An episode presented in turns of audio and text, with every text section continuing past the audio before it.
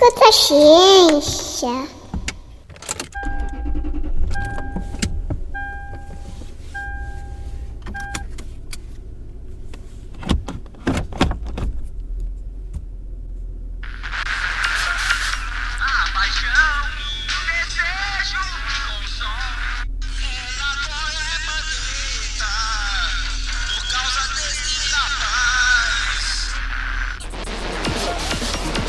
Já tomou a vacina várias vezes.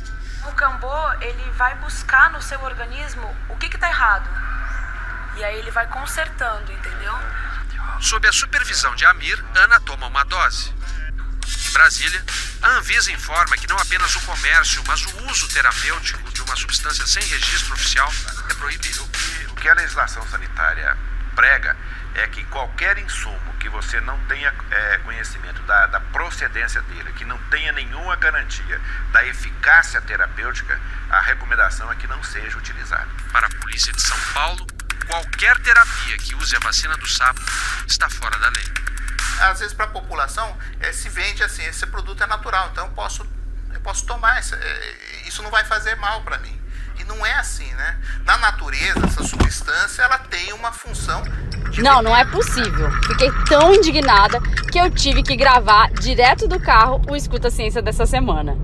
O ser humano inventa cada coisa e cada vez mais os charlatões inventam uma lábia, uma pseudociência diferente para ganhar dinheiro às custas da falta de conhecimento de ciência.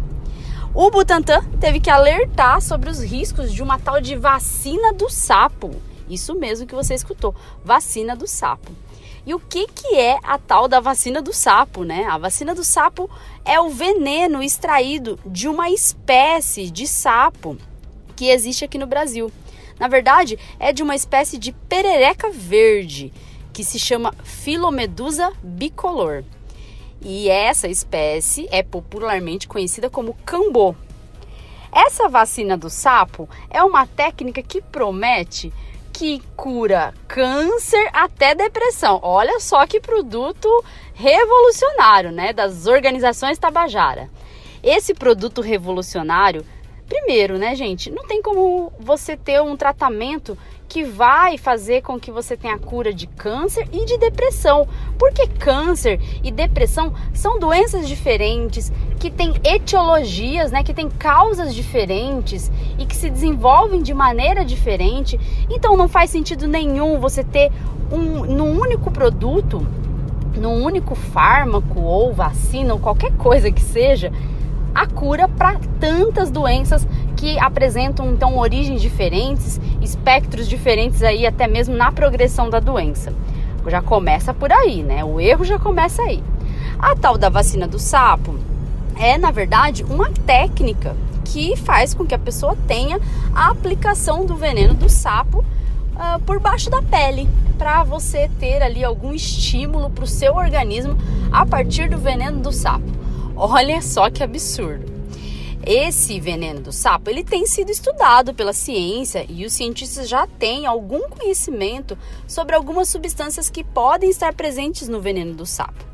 No entanto, ainda não há total conhecimento sobre todas as substâncias que estão presentes nesse veneno.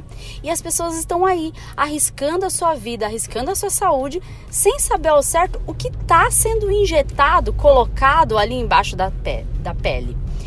Eu vou falar então para vocês como que é feita a tal da técnica da vacina do sapo.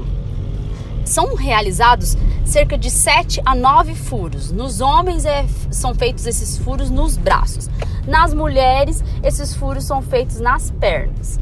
E esses furos são feitos, pasmem, com um pedaço de madeira quente. Olha só, já começa aí. E aí, o veneno extraído do sapo vai ser colocado abaixo da pele, ali naqueles furinhos. Então você vai ter ali um contato com as substâncias dos, do veneno do sapo. Importante falar que essas substâncias é, são diversas, não há somente uma substância nesse veneno e por isso a gente não sabe ao certo quais contatos que você está tendo, que tipo de substância que você tem contato ali durante essa realização dessa técnica, entre aspas, né? E o que, que acontece? As pessoas relatam que tem sensação é, de bem-estar quando você tem aí um, um, a aplicação dessa vacina do sapo. E essa sensação de bem-estar é justificada pelo que então? Essa sensação de bem-estar que acontece é justificada pela presença de opioides no veneno do sapo. Os opioides, que você sabe do que eu estou falando, que são também medicamentos. Essas substâncias opioides estão presentes também no veneno do sapo. Mas não é para sair por aí tomando, né, veneno do sapo, lambendo veneno, lambendo, lambendo o sapo, engolindo o sapo por causa do opioide. Não é isso que eu tô falando. Esses, essas substâncias opioides, elas acabam agindo no sistema nervoso e fazendo esse efeito, dando esse efeito de, é, de bem-estar que as pessoas relatam. Porém, também há efeitos de vômito nas pessoas que tomam a vacina do veneno do sapo. Tomam, né? Não tomam, que tem a aplicação da vacina do veneno do sapo. Esse efeito de vômito acontece que é relacionado a uma, a uma algumas substâncias que geram um efeito de provocar mesmo vômito para que o sapo se defenda, por exemplo, se algum predador engolir o sapo, né? Então serve para isso, serve para o sapo se defender na natureza, caso alguém engula ele. E quando você tem o contato dessa substância com o trato gastrointestinal, essa substância induz o vômito. Agora imagina só, a absorção assim por baixo, por baixo da pele, né? Sem a pele estar tá íntegra, é uma absorção muito mais forte, digamos assim, falando de maneira muito simples. É uma absorção que acontece de maneira mais rápida. Então esses efeitos, né, o efeito de provocar vômito, vai ser muito rápido e as pessoas podem até ter efeitos mais intensos com isso. E depois vem aquela sensação de bem-estar e que é o que faz com que muitas pessoas pensem que sim, que a vacina do sapo é boa, que a vacina do sapo tem efeitos benéficos para o seu organismo. Só que isso, gente, é só pseudociência. A gente não sabe ao certo quais os benefícios reais disso, porque a ciência não tem ainda total conhecimento de tudo que está presente, de todas as substâncias, todas as moléculas presentes no veneno do sapo. Por isso, antes da gente fazer qualquer técnica diferente, inovadora, que vai te dar bem-estar, qualquer coisa que seja, é preciso que se tenham estudos científicos a respeito daquilo. O que não está completamente elucidado na, nas substâncias que estão presentes nesse veneno do sapo. Por isso, é, você precisa parar, pensar duas vezes, procurar se tem evidências científicas de qualquer tratamento que você está fazendo. Imagine só, você está aplicando uma substância, uma série de substâncias, na verdade, que você não sabe ainda, nem, a, nem os cientistas sabem ainda ao certo os efeitos que isso vai ter no organismo.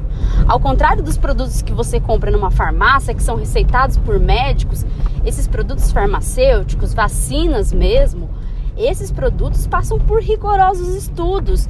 Isso que a gente está falando, que é o veneno do sapo, é apenas uma técnica baseada aí também num, num lado meio de misticismo, porque tem muitas, é, muitos, muitas pessoas que estão vendendo, que estão divulgando esse tratamento, entre aspas, que estão ali voltados mais para um lado místico da coisa isso porque esse, esse veneno do sapo é aplicado é, em rituais indígenas. Tem relatos de que isso possa ser aplicado em rituais indígenas. Não sei se está certo que povos indígenas que aplicam o veneno do sapo com, em rituais, mas é, não é porque grupos indígenas ou antepassados de da China ou de qualquer outro lugar aplicavam substâncias que a gente tem que se render a isso. Hoje a gente tem total, é, tem muitas ferramentas, a ciência disponibiliza muitas ferramentas para a gente estudar tudo e conhecer mais sobre tudo. Por isso, não se renda a aquela frase: ah, não, mas isso vem sendo aplicado, vem sendo usado há milênios. Não se renda essa frase. A ciência está aqui para trazer solução e trazer segurança em qualquer tratamento de saúde para que você não fique doente pelo tratamento. Tratamento tem que tratar e não provocar doença. Por isso, se conscientize, estude mais, se informe mais e nunca caia nessas é, pseudociências do dia a dia, nesses charlatanismos que muitas muitos desses tratamentos que prometem muita coisa e que podem ser perigosos não entregam a segurança que você precisa para um tratamento. E além disso, só vão favorecer a pessoa que está vendendo, que está ganhando é muito dinheiro com isso. Bom, se você não me conhece, eu sou a Letícia Sarturi, eu sou mestre em imunologia e doutora em biociências e fisiopatologia. E esse foi o seu Escuta Ciência. Tchau, tchau e até o próximo episódio. Escuta ciência. Ei, ouvinte, não vai embora ainda não. Você sabia que agora você pode apoiar o Escuta Ciência? Sim, nós criamos um Apoia-se para o Escuta Ciência. Você poderá nos ajudar a ampliar nosso trabalho e custear os gastos que temos para semanalmente colocar o Escuta Ciência no ar. Você pode nos apoiar com valores a partir de dois reais. Viu? A gente nem tá pedindo muito. E ainda terá recompensas que incluem dar pitacos no podcast, sugerir temas, um grupo exclusivo para apoiadores, episódios exclusivos e até sorteio de brindes com temas científicos. Entra no link do Apoia-se que está na descrição do episódio. Esse link aqui, apoia.se barra Escuta a Ciência Podcast. Tudo junto e sem acento. Apoie nosso trabalho. Fazemos isso por amor e dedicação, mas queremos fazer cada vez melhor para você, por você. Seu apoio é importante. Se você não puder apoiar com dinheiro, não se preocupe. Nos ajude divulgando o Escuta a Ciência. Obrigada por acreditar que a ciência deve ser escutada.